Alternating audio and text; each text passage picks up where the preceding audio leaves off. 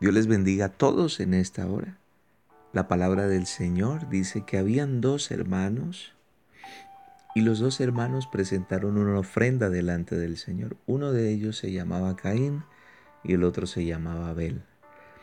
Dice que Caín presentó su ofrenda delante del Señor, al igual que su hermano, pero a Dios no le agradó la ofrenda de Caín, mientras que la ofrenda de Abel a Dios sí le agradó. Y no, en este devocional no quiero hablarte acerca de por qué la ofrenda de Caín no le gustó a Dios y la de Abel sí. Realmente lo que quiero mostrarte en este devocional es algo que te va a ayudar y algo totalmente diferente. Cuando tú analizas este pasaje, te das cuenta que después de que los hermanos presentaron la ofrenda a Dios, Caín, cuando vio que su ofrenda no había agradado a Dios, se enojó, sintió rabia. Y curiosamente, toda esa rabia, todo ese enojo, lo utilizó para matar a su hermano, Abel. Y este pasaje me enseña que a veces nosotros, por envidia, por celos, por contiendas, por ver cómo otros progresan, por ver cómo otros son elogiados, por ver cómo otros crecen, avanzan, entonces tomamos una actitud contraria. Vamos y planeamos como lo hizo Caín. Caín planeó una salida con su hermano, pero esa, esa salida realmente detrás de ella había un plan macabro y era la muerte de su propio hermano.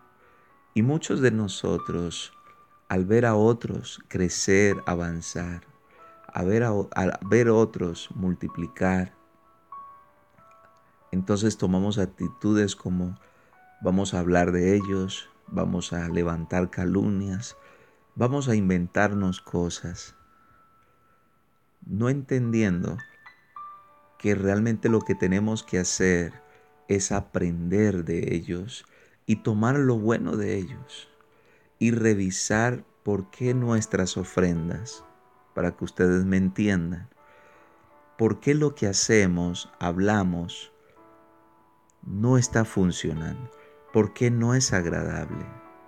Realmente lo que tenemos que hacer es corregir y empezar a entender qué es lo que no está funcionando para con Dios y para con los hombres. Esta historia nos enseña que Caín no entendió que cuando a Dios no le gustó su ofrenda, él no debía ir y quitarle la vida a su hermano. Él lo que debió hacer y preguntarse es qué le pasó a mi ofrenda, qué sucedió, por qué a Dios no le gustó mi ofrenda para sencillamente corregir y para la, en su próxima ocasión lo que un día no le gustó al Señor, entonces ahora sí le guste a Dios. Y mi invitación con esta palabra es que aprendamos a proceder de la manera correcta.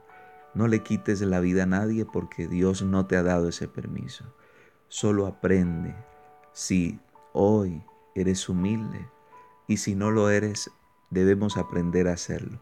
Toma esta palabra y recuerda, si hoy las cosas no están saliendo y no están siendo gratas para Dios y para los hombres, revísalas, porque quizás algo, algo has pasado por alto. Dios te bendiga y que esta palabra te bendiga a ti y a toda tu familia. Bendiciones.